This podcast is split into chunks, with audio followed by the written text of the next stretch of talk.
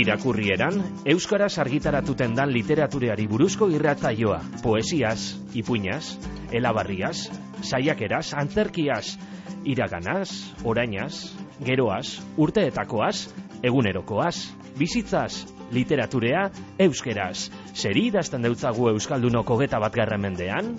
Zer irakurten dugu?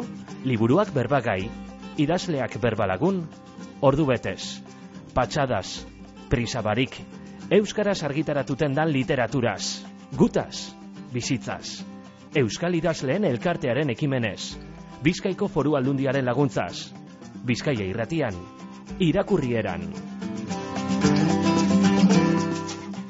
Goizeko izarra zuen izena, eta hogeigarren mende hasierako jaterik handienetakoa izan zen. Sota familia bilbotarrak laketontzik gisa erabili zuen, baina mila bederatzieun eta hogeita amaseiko gerraren eraginez, aixialdia alabearrez baztertu eta nazioarteko gurutze gorriaren esku utzi zuten. Aurrena ospitale bilakatu hau zen, eta urrena, populazio zibila bilbotik frantziara ebakuatzeko baliatu behar izan zuten. Bosgarren eta azken bidaia mila behatzieun eta hogeita amazazpiko ekainaren emeretzian egin zuen.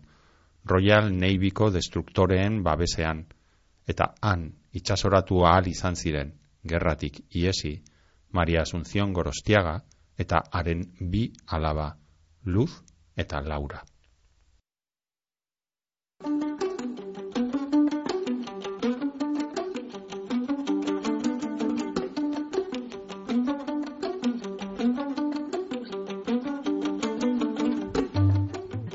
Patzi Zubizarreta Dorronzororen sakonean itsasoa ikusten da izenburu duen liburua izango dugu gaurko irakurrieran saioan. Berbagai sakonean itsasoa ikusten da izenburu handiaren azpian izenburu azpi izenburu txikiago bat miango larratarren uberan. Patzi Zubizarreta Dorronzoro ordizian jaio zen mila bederatzerun eta irurogeita lauan baina aspaldi, oso aspaldi bizi da gazteizen bertan ikasi eban euskal filologia eta esan bezala bertan bizi da gaur egun ere. Helduen e, literaturan eta itzulpen gintzan lan asko eta asko egindakoa den arren batez ere aur eta gazte literaturan argitaratutako lanek e, famatu dute. Patxi izan ere lau aldiz eskuratu du aur eta gazte literaturaren Euskadi saria mila bedatzen da larogeita mazortzian lehen biziko aldiz gizon izan dako mutila lanarekin. Eta geroago etorriko ziren beste sari Euskadi sariak. 2006an Pantaleon badoa liburuarekin 2010ean xia tentzinen bidaia miresgarria lanarekin eta oraintzu 2019an karri kurukorri izeneko lanarekin eta patzizu bizarreta eta bere sakonean itsasoa ikusten da liburu honez gain beste gonbidatu bat daukagu gaurkoan antxon balberde musikariaren musika izan ere patxik bezapean ekarri dozku disko hau e, kantariaren izen bera dekon diskoa. Mila bedatzen da irueita amabostean herri gogoa diskoetxean grabatua. Antxon Balberde Lanzfus Donostian jaio zen mila batzen da berrogeita iruan eta urte askoan kantari bi zen.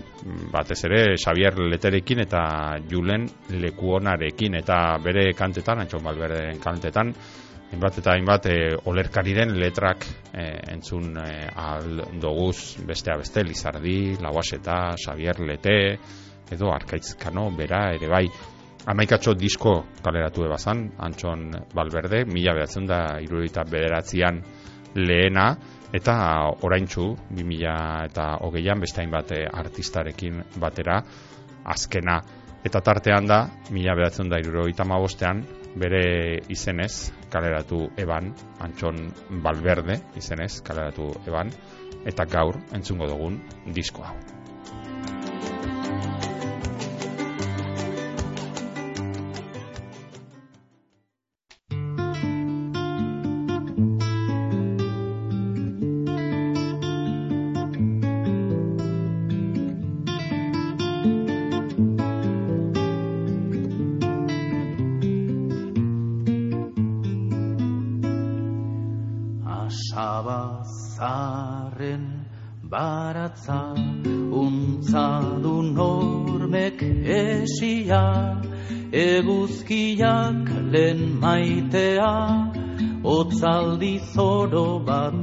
Itzuli jokanagokik atea. Jokanagokik atea ate gorri zurezkoa eurizarrek usteldua marraskiloek bide biurri dirreitzuek apaindua bai bai nun amona xarbat zazpi begiko baratzai de adarkari jaioa. Marru bilapurnen kusanetan biziote dut gaixoa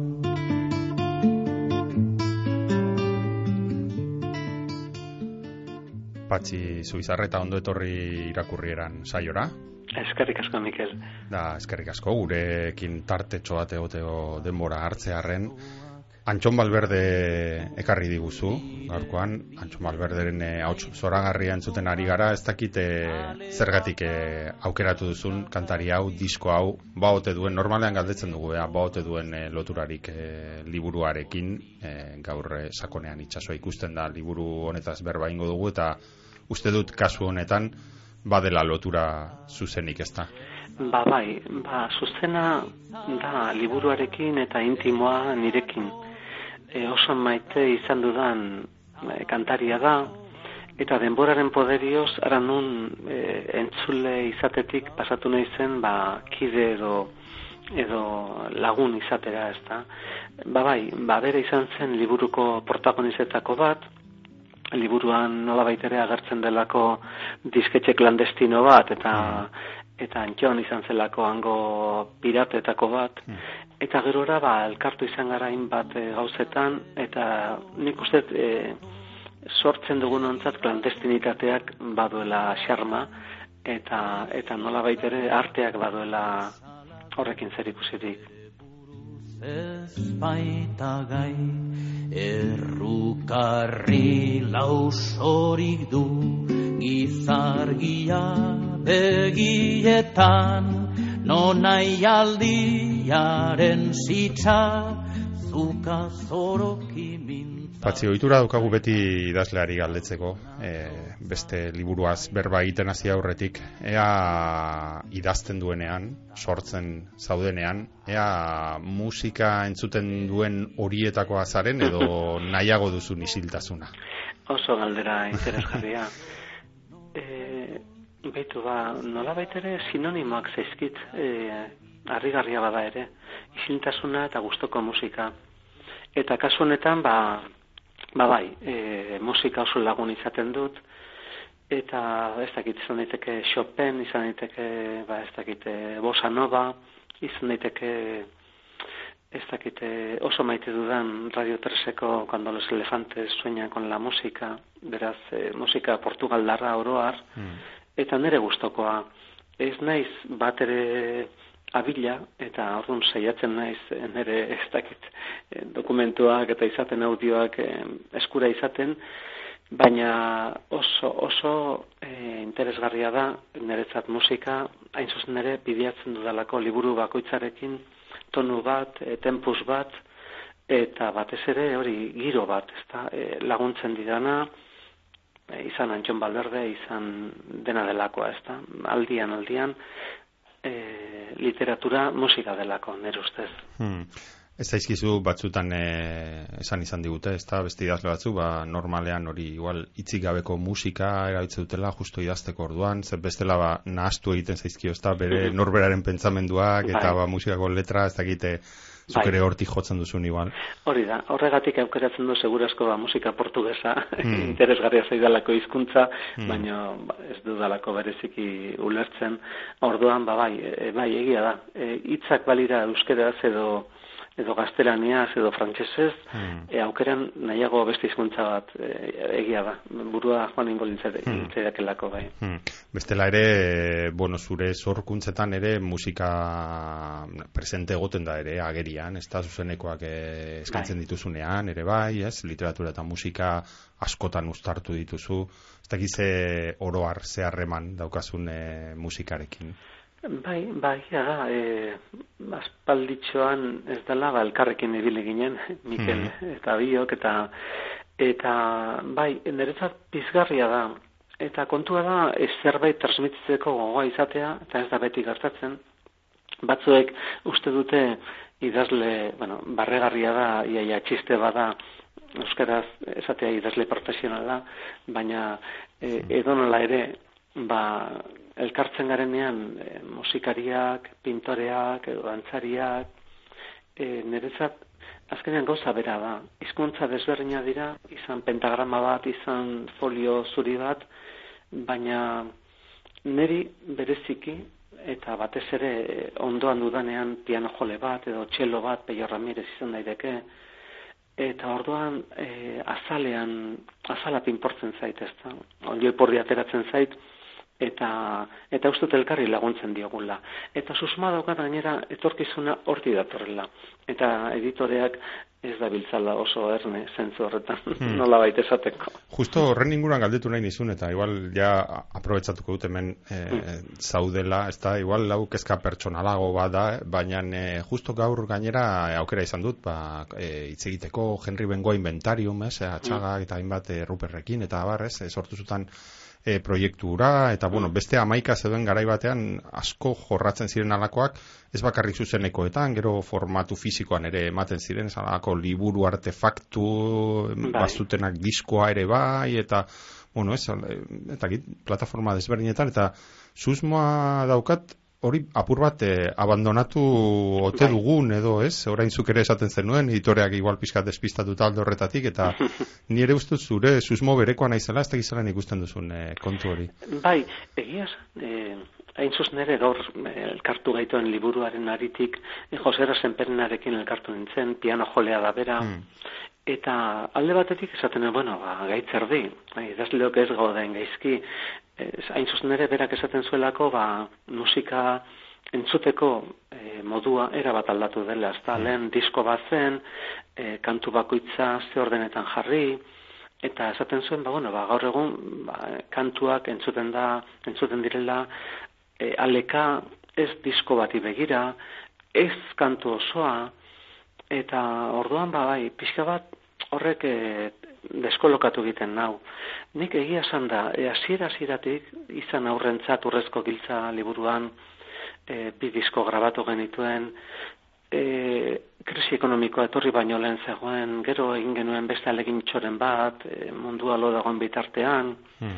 Azkena, e, laranja bat zaborretan izan zela esango nuke, QR kodearekin, atera ziren e, ipuin batzuk, e, kantu batzuk, Peio Ramirezekin, eta bai, e, esango nuke, gaur egun ez dela e, gasto kontua, ze Jose Rasen perenarenean grabatu ditugu e, kantuak eta bere etxe propioan, hau da ez dizketxe batean, Hmm. eta kalitatea oso txukuna da. Beraz, bai, e, behar bada, ez dakit, ni beti harritu izan naiz, e, idazlea ber, berdin dokumentu bat, e, karaktereak, eta bar, eta ez bestelako aukera bat proposatzea, ez da, irakurleari, eta esango nuke, e, oraindik ere literatura oroar, e, hogei garren mendean errotuta dagoela. Eta adibidez, ba, urrutira joan gabe, e, Frantziara edo Inglaterrara joan ezkero, edo zein liburu tegitan, han daude audioliburuak, entzuteko Madame Bovary, edo hainbat liburu. Eta gurean badira leginak, eta eta egiten ari dira, baina oroar ez dakit e, karakterekin, letrarekin e, gatibatuta gaude, inguratuta gaude, eta uste dut sortzea beste zerbait dela. Hau da, irakurri daitekela, bueno, esperientzia daukat bereziki itxuekin, eta haiek e, audioliburuak behar dituzte. Hmm. Eta, jo, e, behar bada, idazlearen esku ere badago, nik ulertzen dut, e, ez dakit ez, hogei garren mendeko idazle bat, testu bat, eta kito. Baina e, idazle asko gara, e, musikalidadea bilatzen dugunok, e, ez dakit, magia hori, hau txera, e, datorren testu hori e, transmititzeko plazerra bilatzen dugunok, ez da? Hmm. Ba, bai, e, ados nago horrekin, eta Henry Bengoa inventarion, behar bada hori ere kutsatuta nahuelako da, baina atxaga izan zen guretzat, e, ez hmm. dakit ez, magia horren, e, ez dakit, erakuslea, ez da. Hmm. Hoi garra mendea ipatu duzu eta horri, horri helduko diot, nola zure liburura e, itzultzeko, bai. e, zakonean itxasua ikusten da honek, hogei garren mendeko gertakari batzuk e, ekartzen dizkigulako, baina e, barrura sartu aurretik e, patxi galdetu nahi nizun e, beti egiten dugu ala, ez, azalaren gatik, azalean egingo dugu geldialdi bat. E, azkenean, bueno, ba, liburua, e, liburuaren lehenengo begikolpean edo ikusten dugun hori, azala izaten da, ez, irakurlak ikusten duen hori, eta beti galdetzen diogu idazleari zelan izan den e, prozesua salonetara iristeko, ea batzuetan argitaletxeak proposatzen du, bestetan idazleak edo zelan e, egin duzuen e, lan hau.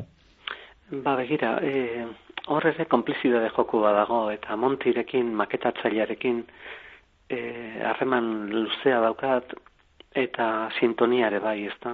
Hmm. Eta bai, e, kasu honetan bat zegoen material ez dakit, fotografikoa, nola baita esateko, kartografiko ere bai, baina nire ustez e, berriro ere oso ondo asmatu du, eta nolabait ere diskoa irudikatzen duen, ez, nolabait ere ba, pako miangolarrak disketxe bat sortu zuen, eta disketxe horren e, fruitua guretzat liburua da, baina berarentzat diskoa zen, disko, vinilo diskoa nolabait esateko garai hartan, eta era berean zurrumbiloa adirazten du, e, montiren azalak, azaltzen du mm, persona bat nora ezean, e, nola baitere e, naufragio baten erdian edo, urakan baten erdian, eta bai, e, oso interesgarria da galdera hori ere. Hau da, nola ez saldu, baizik eta nola hmm. adirazi e, metafora baten bitartez edo, ba, liburuaren mamia, e, argazki edo edo irudi baten bitartez. Mm. Eta kaso honetan e, lortu dut. Egia da, eta berriro ere diot, badira idazle batzuk, eta nik uste dut ezin dala eskatu, ez? Bakoitzak dauka bere sensibilidadea, baina nik bilatzen dut objetua, bilatzen dut papera, bilatzen dut e, estetika, eta hor sintonia bilatzea, aurkitzea, kaso honetan bezala, ba, gauza handia irutzen zait. Hmm eta liburuaren mamia labur biltzen edo harrapatzen duen eta azalean dagoen beste osagai garrantzitsu bat izenburua da. Sakonean itsasoa ikusten da hori, azpi izenburutsoa ere jarri diozu, miangola ratarren uberan, baina e, oso ederra da, sakonean itsasoa ikusten da hori, eta badu historio txiki bat atzean, eta ez dakit e, nola iritzi zinen e, izenburu honetaraino, hasieratik argi zen eukan, geroago etorri zen, Bai, ba, ez dakit zuri gertatzen zaizun, baina idatzi bitartean edozein liburu, ba, ez dakit bukairara iristen izenean izaten ditut behar bada amar, o, ama bost, hmm. hogei izen buru posible. Eta orduan, ba, hoi dutu zitzegun ederrena behar bada, ba, e, e, itxasuntziaren figura, simila, agertzen delako kapitulu bakoitzaren hasieran.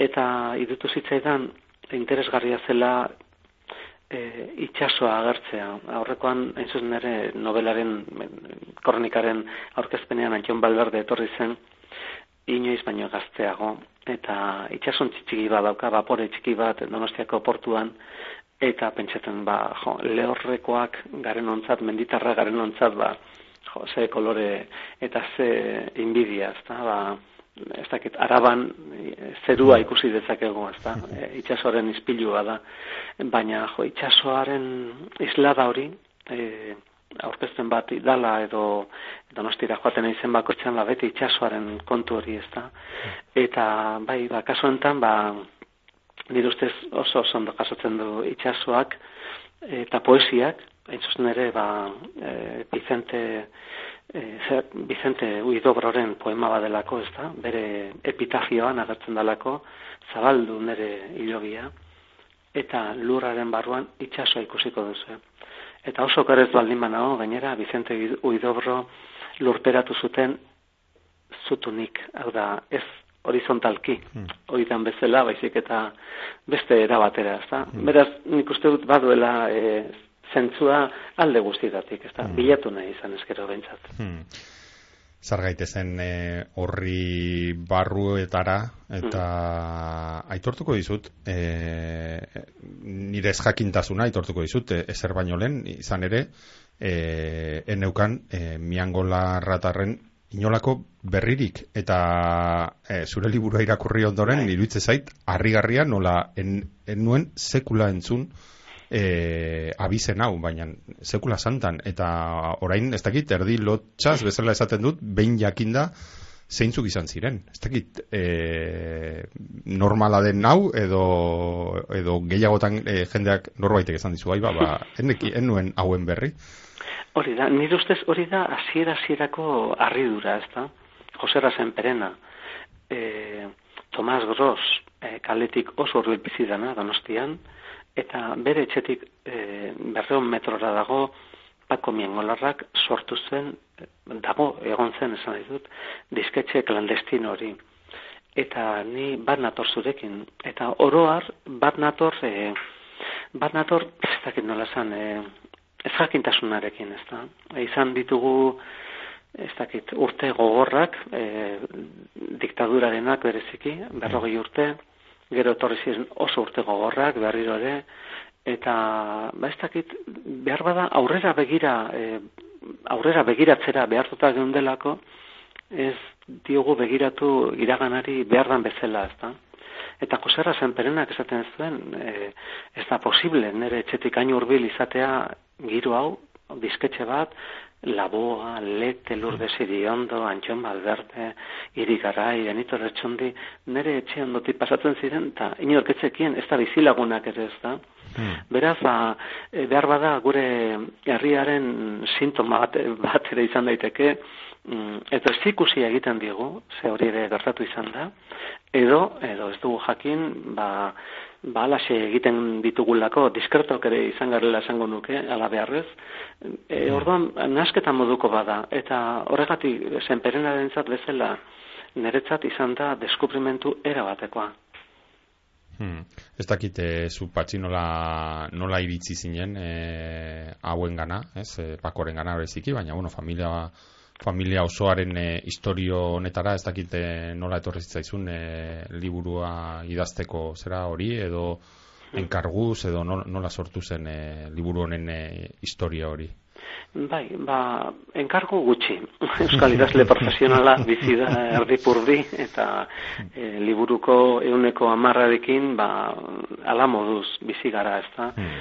Eta ala ere, ba, bilatzen dugu bizipoza, ez da. Eta joserarekin askotan izan dut hori, e, John Balberderekin ere bai, gogoratzen dut bereziki nola joan ginen motrilera, garnadara, migrazioan inguruko topaketa batzuetara, eta bera, ba, oso gazte dagoen arren, ba, larogei urteren bueltan dago, eta nola egin zuen, nola kantatu zen Jorge Dreslerren kantu bat, jo soy moro judio kantua, eta, bueno, ba, izugarria, ez da, e, alde horretatik.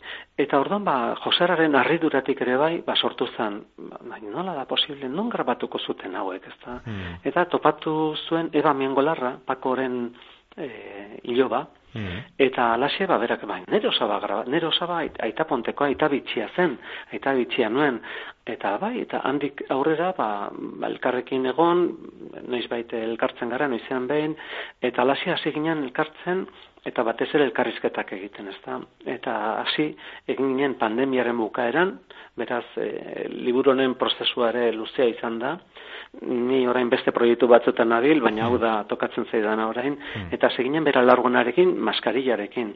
E, beraz, ba, hori izan da. Eta orduan, bazer egin genuen, ba, pako ezagutu zuten e, lagunak, ba, elkarrizketatzen. Eta nire ustez, e, oso modu ederra izan zen, elkarrizketaren distantzia polita delako aurrez aurre norbait izan, pako eta miangolarratarrak ezagutuz zituen norbait, mm. eta horrez aurrez zer kontatzen zen. Eta gero oso barregarria komei artean niretzat oso kaltegarria izan da bersioen kontu hori ze mm. e, estena bakoitza e, gerrako iesaldia, garnika e, Caracas, bakoitzak bere interpretazioa zeukan, eta gero hori nola dut, hori izan da mm. beste bat. Baina hortik sortu zen, hau da, mm. Joserra deskubritu historia hori bere etxetik oso horbiltzegoela, iaia zerretu bere buruarekin, eta eta orduan ba, elkarrizketak egiten hasi ginen. Hmm. Hori ze galdetu nahi nizun, ze jantzi duzu nolabait historialariaren e, hmm. ez, e, pixkat, e, jantzia, ez, e, jarri duzu, e, eta zizara hor ur sakon batzuetan, Hmm. Ezta? E, bilaka eta bilaka eta bueno, liburuan ikusten da, ezta? Eh, zuk zeuk esaten duzu, ez? Ba, bueno, iragana bueno, badituela bertsioak eta bai, bai. batzuetan ez dago argi, ez dakite zelako lana izan den e, bueno, itxaso horretan nabigatzea, ez? Erdi egi, erdi eskutu hau behar bada horrela izan zen, ez? Beste iturri batek, beste gauza diferente bat esaten dit, ez da gizela mugitu zaren hor. Ba bai, e, behitu, badago ipuin indiar bat e, kontatzen duena e, elefante bat ekarri zietela sei itxuri, sei jakintxu itxuri.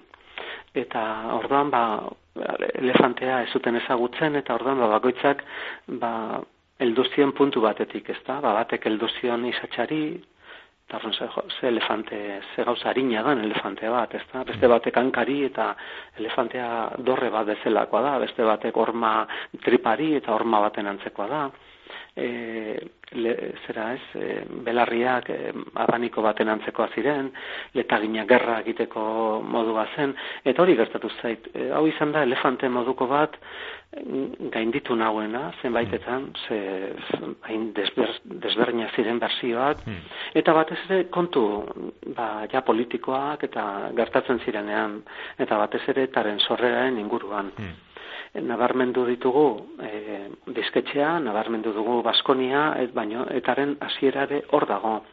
Eta nire ustez oso interesgarria izan da e, ikasgai moduan, e, bueno, ez dakit, ba, etaren sorreran egon ziren, ba, Iñaki Larramendi, ura zori txarrez, ba, ilitzitza egun, mm. baina neko irigarai ere bai, eta nola ibizen ziren beti mozorrotuta, ez da?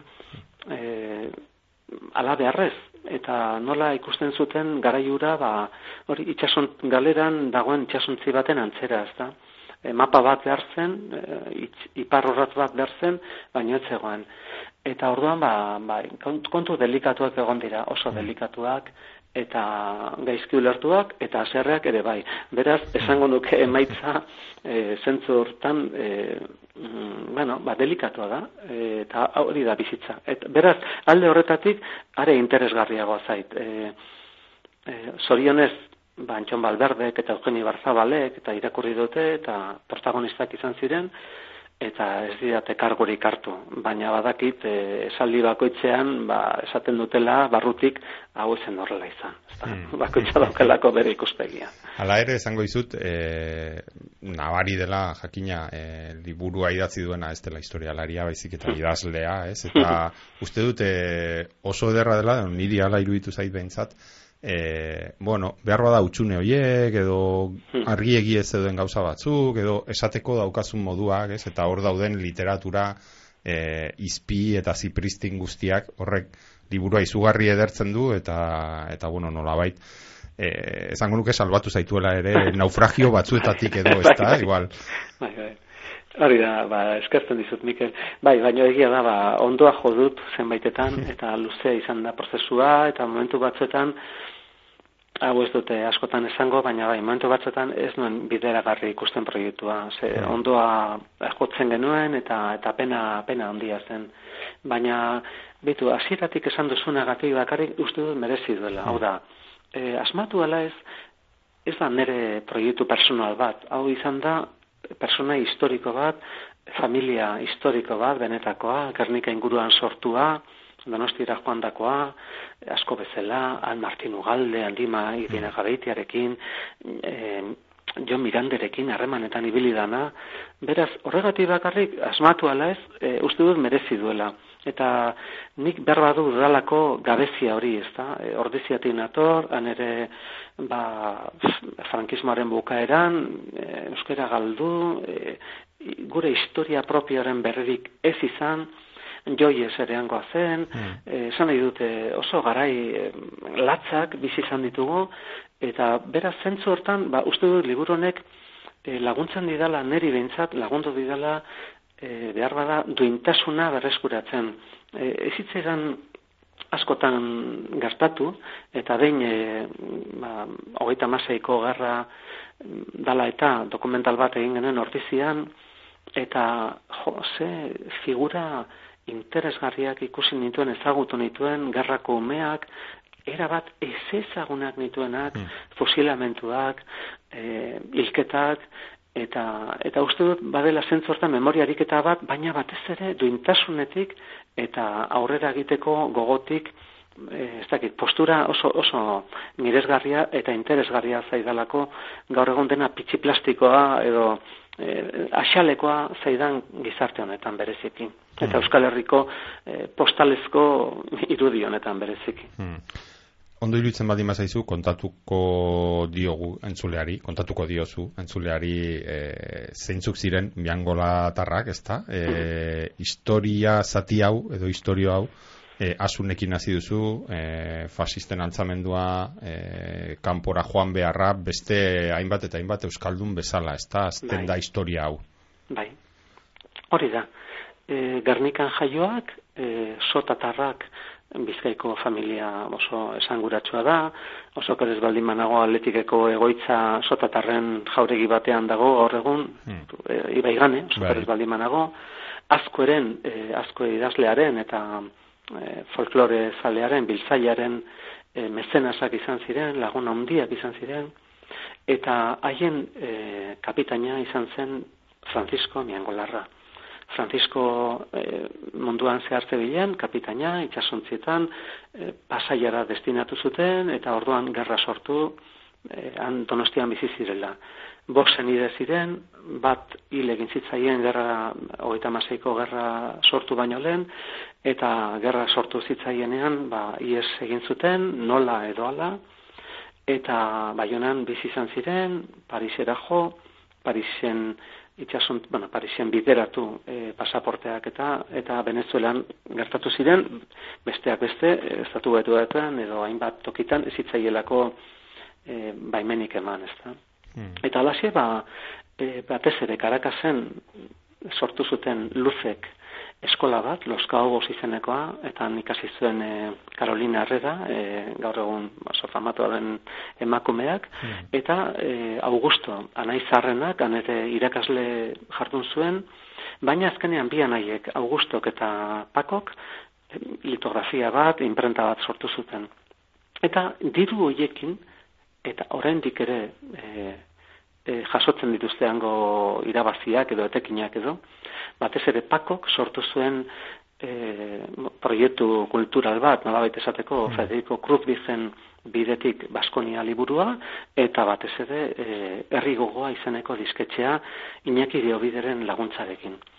Eta nire gustut hor laburbiltzen dela e, liburua, hau da, Euskal Herriak behar zuen mapa bat, behar zuen iparrorraz bat, eta izan zen Baskonia, oso liburu e, eztabaidatua, gorrotatua, oso kritikatua, eta maitatua ulertzen ez duen partetik ere bai, Xavier Quintanak, e, Txiardegik, eta bar, batez ere desberdina zelako, ez da? Eta gero ba, e, behar zuen, e, behar genuen mapa bat, e, Baskonia gertatu zena, eta behar genuen partitura bat, eta partitura izan zen disketxea. Benito Lertxondi kontatzen zuen, ba, bueno, ba, bai, ba, Pako ikusten zuela laguntzeko prest, baina garaje bat, edo espero zuela, eta ez, ez? Hmm. Ba, bere etxe, gaineko etxe osoa, insonorizatu zuen, piano bat igo zuen, nola edo ala, eta Nueva Yorketik ekarri zuten e, e, zera bat, e, nasketa mai bat, e, Beatlesek eta garrai hartan erabiltzen zuten, e, hau da, modernoena, eta Suizatik, eta hainbat gauza ekarri, ez zer jakin gabe, eta han lardaskan Antxon Balberderekin, Dainaki Lerramendirekin, eta grabatu zituzten, ba, lehen biziko diskoak, eta gero, ba, markada batean edo, ba, iraun zuen proiektua. E, hori, labur bilduta, Hmm. hori da, baina tartean daude, ba, e, larogeita zortziko e, gertakariak, hau da, e, Txabitxe Barrieta hil zuten, e, Melito Manzana zuten, irurion persona atxilotu zuten Gipuzkoan, eta Pako eraman zuten Kazeresera, Koria herrira, eta han zei betez egon zen erbesteratua, e, Franco etortzen zen aldiro eramaten zuten marzuteneko kartzela da, beraz, ba, arai latzak, bainera berean, ba, ez dakit nola zan, ba, duintasun handiarekin bizi izan dakoak. Hmm.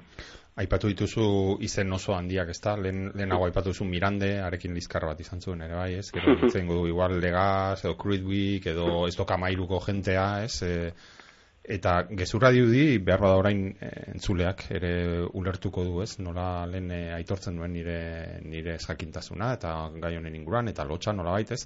E, nola hauen e, bizitzan e, oso izen handiko jendez inguratuta, eta nola e, behar bada joan zaizkigun, ez dakit, e, pako bezala, beste hainbat, e, persona, e, lan handia egin dutenak, baina ez dakit, diskrezioz, eskutuan, ez dakit nola esan, ez? E, Pizka bat, harrigarria gertatzen da, ez? Ba, bai, bai, ala da. E, harrigarria eta mingarria ere, bai. E, ni bat nator zurekin. Zentzu hortan ez jakintasuna ba, behar bada sistemak ez digulako lagundu, ez da? Ba, gure herri subalterno honetan, ba, ba, hori, ba, e, ez dakit, ez, ez gara gai izan gure burua ispilu batean ikusteko e, prisma guztietatik, ez da, e, alde honetatik eta txarretatik, ez da, ze idealizatu, nik uste dut inork idealizatzen e, familia on, hau, ez da, ba, baino bai egindako hainbat lorpen, ez da. Eta hori da behar da mingarriena, ez da, eta horregatik, nik uste e, horregatik aipatzen du dela, e, zera ez, e, Milan kundera, ez da, berak esaten du, ba, zenbat eta azkarrago bizi, eta hau da gure bizi modua oso azkar bizi gara, mm. izan euskaldunok, iz, edo hasi alde ez da. Orduan eta gehiago azten dugu, baina gelditzen bagara eta ariketa hori egiten badugu memoria asistentziala e, gure bizitza zer izan den, ba orduan deskubrituko dugu ba, ba zer izan garen, ez da, bai izan emakumen rola, kasu honetan mm. bezala, ze pako nabarmentzen da, mm. baina jo, bere garaian luzek izan zen kemena eta kuraia, ez? Mm. Ba, eskola bat, ikastetxe bat antolatzeko oso progresista, mm. e, ama, asun, e, amona, mm. amama izan zena, esan nahi dut, e, eta orduan, ba, ni pixka bat lekuzkanpo harrapatzen nagonek, eta orduan, E, oraindik ere ba, batzutan desilusiorako ba, joera errezegia da, baina e, kompromismoak edo eramaten zaitu ba, e, erne gotera, ezta? eta susmadut ba, garai hartan alabearrez, ba, hori erakutsi zigutela, eta guretzat ikasgaiona dela deskubrimentuarekin batera aurrera egiteko, ze hori izan zen beste ondorio bat, ezta? E, behar bada mm, ez dugu ezagutzen gure historia eta eta gauden honetan konforme gaude baina bertan goxo gaude e, oroar e, Euskal Herrian eta eta uste dut beste zerbait e, eskaintzeko e, deia e, dugula, ezta? Izan arte munduan, izan politika munduan eta esango nuke lasaiago gaudela, baina hibernatzen bezala gaudela, ezta? Hmm. Eta pako, pako ez egon geldi egonean, ez, ez, edo garaje bat antolatu nahi zuen, edo disketxe klandestino bat, e, berdin zen, e, sortu nahi zuen, bakotza bere aldetik, baina berak sortu nahi zuen, eta uste dut guretzat, bai e, e, literatura edo arte munduan, bai egunerokotasunean norberaren aldetik, e, uste dut erne egon behar degula e, norbera izan behar dela bere bizitzaren protagonista hmm. eta gaur egun gehiago garela lekuko oroa ez da hmm. Iruitze zaite, igual, e, edo niretzat liburutik e, erakargarriena gertatu zaidana, izuen ere, igual hori izan da, ez? normalean liburuetan lekua izaten dute, ba, gehien nabarmendu diren e, personak, edo hmm. alde batera edo estera gehien lerrokatu direnak, ez da? Bai. Eta behar bada, horregatik astu ditugu miangolatarrak, ez, e, igual nola alde batera do bestera gehiegi lerratu edo burua gehiegi atera ez zuten personak izan zirgako, baina nala ere ez beti hor e, lanean eta hori oso erakargarria intzait, ez, e, persona horien e, atzean doen historiak e, ezagutzea, ez, e, eta, bueno, bereziki deigarria iruditu zait, e, ez, ez dugu denborarik izango, zera pasarte guztiak e, zera jorratzeko, baina eta ez dugu nahi ere, ez, azkenean, ba, zura ere gonbidatu nahi dugu noski historia hau ezagutzera, libura irakurtzera, baina horre, bueno, berezia da Pako eta e, Jon Miranderen artean e, izan zian e, liskara hiek, ez, e, Mirandek bai. argitara eman naiz zuen lanaren inguruan, eta... Bai, hori da, bai, nik... E oso nire ustez e, ando lertxondik oso ondo adierazi zuen azierretxe berriarekin ba, bere garaian, ez da, bosti idazle azierretxe berriarekin esaten zen jo. Nik, e, claro, Lizardi oso ondo, hain zuzen ere entzun dugun kantua Xadir Lizardirena da, eta hori de ezagutu behar dugu. Eta jakin behar dugu frankistak iritsi zirenean, ba, bere liburu guztiak ba, hori aibaira bota zituztela, ez da. Mm. E, literatura e, ez da atxegina, e, hau da, arriskutxa izan daiteke ez da. Eta, bai, zentzu hortan, e, bada e, memoria ariketa bat e, berreskuratzeko ura, eta era berean e, aldarrikatzeko bide asko daudela, ezta? Eta Lizardirena eta Lauaxetarena hmm. batzen bere garaian, baina bazeto zen, lertxon dioen bezala, Gabriel Aresti, bazeto zen Mirande, hmm. Eta esango nuke, e, Mirande eta Paco, Aris, Paco Miangolarra, e, norri batean hurbil xamar egon zitezkela, baina artistak ere ba, gure egoak eta eta gure eta zorionez ba e, elkartu ziren baina zoritxarrez ba ez zuten bat egin, ez da, eta mirande aserretu zen, ez, zuelako argitaratu bere liburua, ez da. Handima ibine gabitiak ere esaten zuen, bai, oso ondo, ez?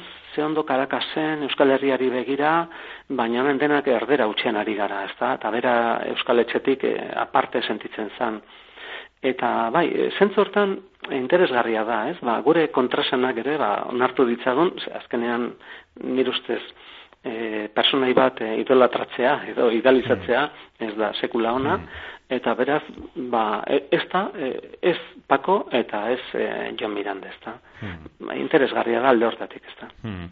Nolait, e, alako mecenas figura bat e, izan mm. zen, ez da, e, Pako, Pakorena garai, garai batean, ez, hori garren mende erdialde eta hartan.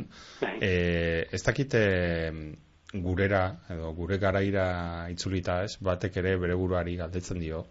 E, ez dakit zein, zein zentzutan edo zein formatan edo ez zote den, e, bueno, figura hau, ez, mezenazaren figura, zari naiz, ez? E, bai ez e, ote den nolait desagertu garaiak ere aldatu dira, ez? Eta bueno, dirua beste modu batera mugitzen da behar da gaur egun, mhm. baina ez dakit ez zuk aipatu dituzu ere bai zure orain, ez? Zure diskursoan nolait, ba hori ez, e, idazle profesionalaren e, bueno, ba, makurraldiak ez dakit zelan ikusten duzun e, kontua gaur egun e, pako gehiago beharko genituzke edo bai. beste bide batzuk egon litezke edo ez dakit zelan, zelan ikusten duzun. Ba, bai, oso galdera eh, interesgarria da. E, esango nuke gaur egun oroar eh, erankundei begira gaudela, hmm. erakundeen zai gaudela, baina ez gara konturatzen erakundea gu garela, ezta?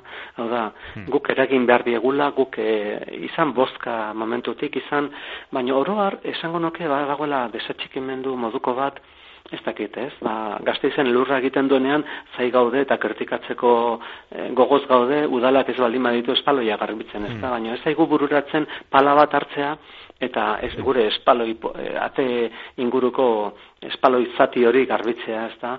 Esango nuke, oroar, e, e badagoela inpaz, e, horregatik esaten olen, hibernazio moduko bat, e, Euskal Herrian eta mendik kanpora ere bai, batez ere Europan, mende baldean, e, ez dakit, Marokoko lurrikaren aurrean, e, ez dakit, zai gaude, ba, gainetik egingo diguten zerbait, baina erakundea gu gara, hortan ez gara konturatzen, eta gero egia da, e, mezenasaren figura e, nik ez dudala ezagutzen. E, nire bizitza propioan ez dudala ezagutu badakit e, Juan Zelaia egon zela, Pamielan e, ensaio saiakera beka bat edo antolatzen zuena, eta mm. eta sotatarrak izan ziren mezenasak, eta baina gaur egun esango nuke e, erakundei begira gaudela, e, menpeko egi gaudela, oroar, eta, eta tipo hau ba, izan zela erabat, e, ez dakit, e, hau ez da nabarmendu, baina esan egingo dut, ba, Augustok, oraindik ere, ba, bere irabaziekin, ba, erakunde, nola baitere, gaur egun esango genuke, gobernuz kanpoko erakunde bati, utzi izan diola, oraintxo arte, urteetan, dirutza bat, urtero, urtero, ba, mm, jende pobreari laguntzeko. Hmm. Hau da, ez bakarri kulturan, hau da, oso jende, ez dakit nola esan, kezka soziala handikoa iz, iruditu zaite, kezka soziala eta kulturala, ez da, eta politikoa. Zer, guztok ere, e, autonomia estatutu bat e, antolatu zuen, abokatua zen, eta jo, oso komprometitua. Hortan, zentzu hortan, esango nuke gaur egun, oroar hiritarrok delegatu egiten degula, bueno, egingo Hmm. dute zerbait. Orduan, autokritikatik hasita. Hmm. Eta gero, bigarren gauza bat, falta, bai, falta erakuntatik aparte beste figura batzuk, baina uste dut e, aukerak baditugula e, oroar sortzen dugunok e, bilatzeko bide alternatiboak. Eta gaur egun e, ez da behar disketxe bat, disko bat grabatzeko, ez da behar iaia imprenta bat, liburu bat ateratzeko, ze e, sarean jarri dezakegu. Orduan, e, ez dakit, uste dut momentu kritikoa dela, baina ora berean e, mm, e, erne egoteko dei moduko bat sentitzen dudala nik e, lokartuta gauden garai honetan ba, pixka bat eh, espabilatu gaitezen. Hmm. E, liburua idazten, ikerketa egiten zenuen bitartean, seguro deskubrituko zen dituela gauza batzuk ez dakit e, zerk deitu dizun zuri, historio honetan guztian zerk deitu dizun horrela arreta berezia edo pasadizoren bat edo ai ba, hau nola, nola izan ote zen hau posible edo halako zer karritu zaituzu gehien. Bai, ba, baitu, behar bada, izan da ezintasuna. Horregatik aipatzen nuen lehen mapa, ez da? E, Kepa Antonagaren lanak asko gustatzen zaizkit eta bere bitartez, berriro ere zuk esaten zen hildotik, ez jakintasunetik jakin nuen, ba, bizkaitar batek, e, ba, saldua delako batek, Argentinan sortu nahi izan zuela Euskal Herri berri bat, Hmm. Euskal Herri deitzen zion berak, e, hemen ez zegoelako e, lanik, ez zegoelako ezer. E, momentu batean, emeretzigarren mende bukaeran, e, Euskaldun gehiago zegoen Euskal Herritik kanpo bertan baino. Iparraldekoak eta Argentinan sortu hemen zen e, alako euskara batua moduko bazean elkartzen ziren ba, euskal pobre guztiak, Hmm. i- ieslari guztiak, nolabait esateko. Eta, eta behar bada hori izan da, hau da, zer egin, ez dakizunean zer egin hemen, ez da? Zer egin kanpoan. Izan Argentinan, eta horrek ere harritu nau, Sabino Aranak ere izan zituela horrelako asmoak, e, Afrikan eta ez dakit, Kanadako zenbait tokitan, beste Euskal Herri bat sortzeko, eta e, lezur estieta, e, pakoren e, garaikidea nolabait esateko, urare beti ibilizan Bai, oso interesgarria zait, hain zuzen ere pako bezala, e, bueno, nolabait esateko, alderdirik gabeko jendea izan zelako, ez da? Ez, ez zelako identifikatzen erabat inorekin, ez da? Eta ura ere, ba, lezurreztieta ibilizan, Mexikoko presidentearekin, Guadalupe Irlan beste Euskal Herri bat sortzeko ideiarekin, ez da? Diotenez, bi helburu zuezkan. Franco hiltzea, lortu ez zuena, nola edola hil, hil nahi zuen, baina oso zaila zegoen. Eta bestea, ba, Euskal Herria, ba, leku aldatzea, nola baita esateko, ez da? E, egoerak, egoera, ba, hizkuntza eta kultura, ba, beste norabait eramatea. Horrek harritu nau, e, ze hori, Saramagori ere entzun izan diot noiz bait, ez da? Ba, hori ez, ba, Portugal liburuz berare erbesteratu, auto erbesteratu zen, ez da? Hmm. Eta behar bada hori izan daiteke. Eta gero, ba, violentziaren inguruko kontuak. E, hor familian sortzen zen e, eztabaida handia, ezta? Ba, zenbateraino implikatu zen pako e, bueno, baetaren sorreran, Hmm. eta zentzu hortan, Iñaki Larramendi irutu zitzaidan oso interesgarria, e, esaten zuelako, ba, ba, eta ere, erakundeare izan zelako, ba, edozein izaki bezala, ba, bere haurtzaroa, bere nerabezaroa, bere gaztaroa, bere helduaroa, bere zartzaro eroa, eta bar, eta bar izan zuena, ezta? Eta nik behar bada ordizitin atorrelako, eta lehen aipatu bezala, ba, joiesen esperientzia, eta hainbat jenderen esperientzia dudalako, e, interesgarri irutu zait, e, kontrastatzeko pixka bat, ba, ba, gure historia, ez ezaguna den historia. Hmm.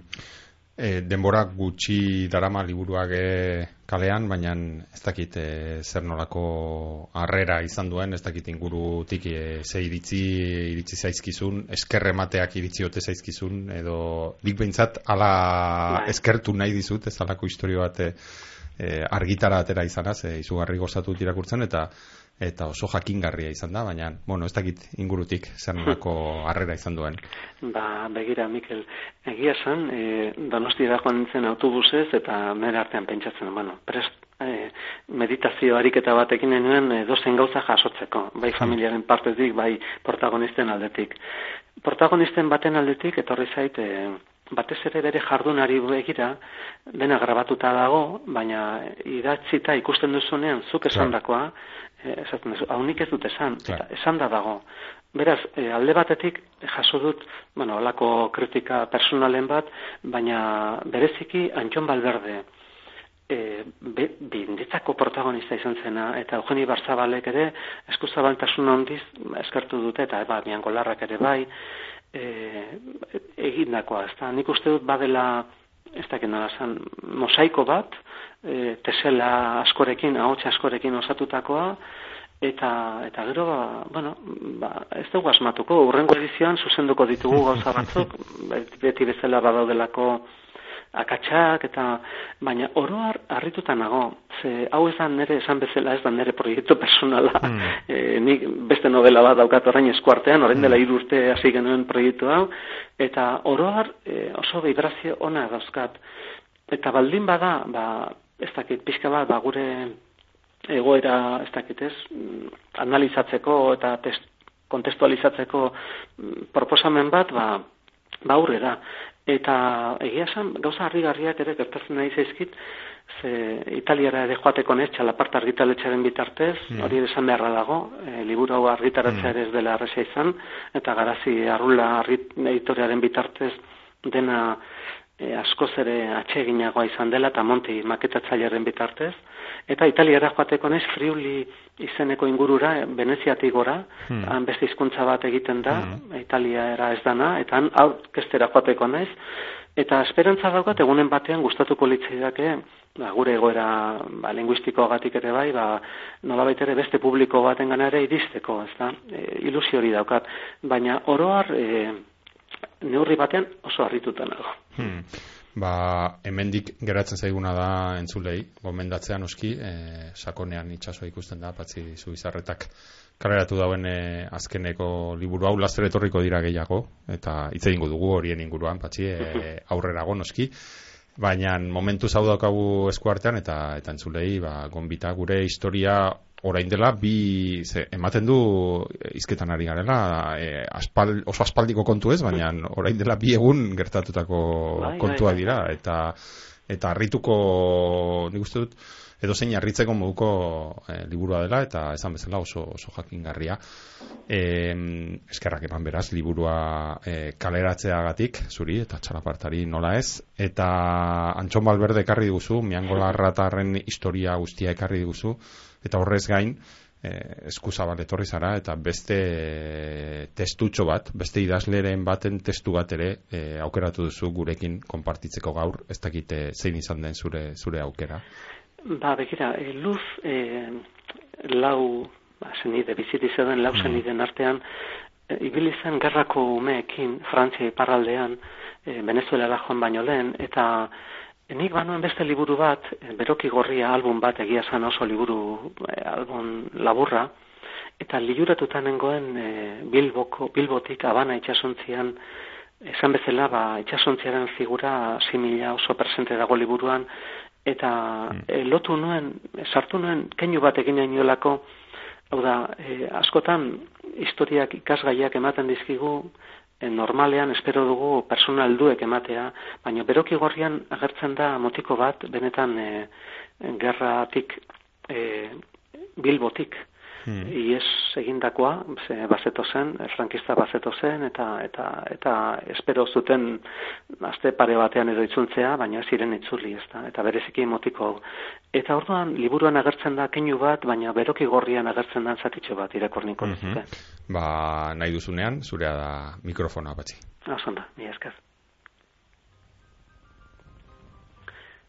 oso burutsua izaki, Jose, Lord Farrington babesleak, mutikoari ikastetxe batera joatea proposatu zion, Inglaterran. Baina mutikoak erantzun zion, eitak, labe garaietan lan egiten zuela, eta bera ere hango langile izango zela. Ez zuela unibertsitatera joan nahi. Hala ere, gerrako omen kanpamentu hartan, Josek leuzemia harrapatu eta azkarregi egin zuen txarrera. Azkenaren esperoan, apaiz batek aitortzeko aukera eskaini zion. Baina Jose, Jose motikoak, etzuen nahi izan, eta horren ordez, hilzorian zegoela, poeta ekartzeko erregutu zuen. Kolonian, Euskal Gerrako men laguntzaile zuten, Luis Cernuda etortzeko alegia. Bi, bakarde, bi bakardadeak elkarrasturik, untaz eta hartaz mintzatu ostean, mutikoak zernudari poema bat erzitatzeko eskatu zion. Horren ostean, ez alde egiteko erregutu zion, baina buelta emateko mesezez. Ez baitzuen nahi poetak, mutikoa Jose hiltzen ikustea. Luis Zernudak elegia bat idatzi zuen, poema bat idatzi zuen, ikaragarri ederra Joseren pasadizoa bezala. Niño muerto izena da. Izena du eta lenda biziko bersoak irakorriko dizkizuet. Si llegara hasta ti bajo la hierba, joven como tu cuerpo, ya cubriendo un destierro más vasto con la muerte, de los amigos la voz fugaz y clara, con oscura nostalgia quizá pienses, que tu vida es materia del olvido. ¿Recordarás acaso nuestros días, este dejarse ir en la corriente, insensible de trabajos y penas, este apagarse lento, melancólico, como las llamas de tu hogar antiguo, como la lluvia sobre aquel tejado?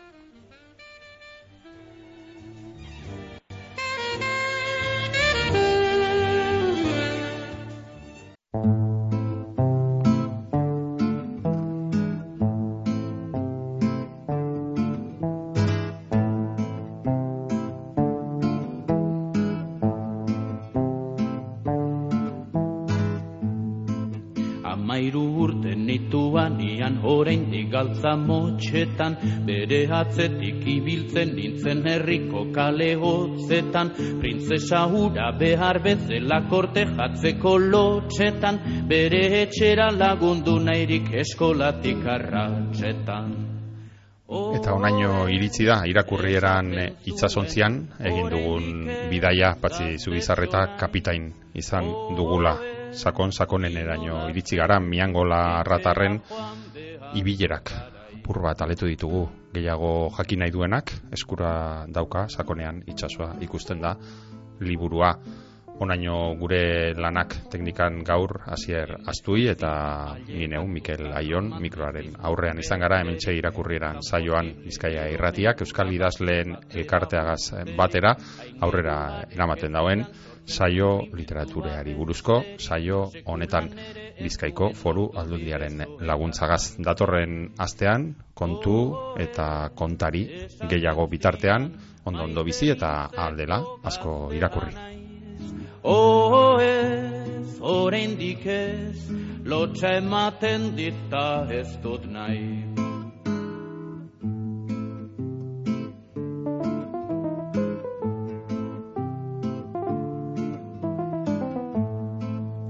Lotsaren lotsez pasata gero dozen erdi bat eskutik.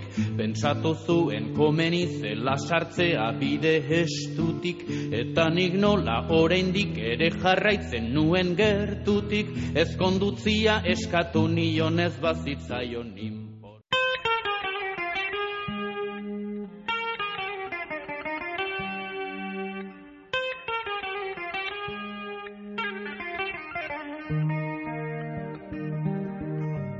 Hau izan da gaurkoz irakurrienan saioak emon dauena.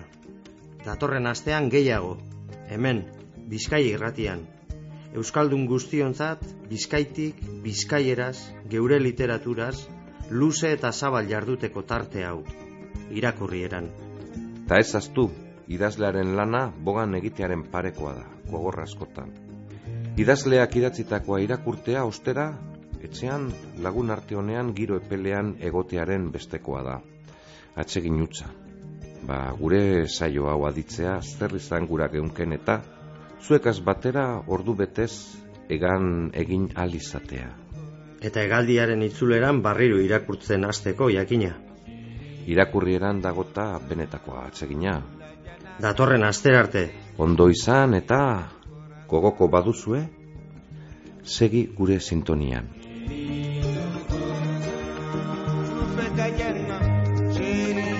Yeah, that'd be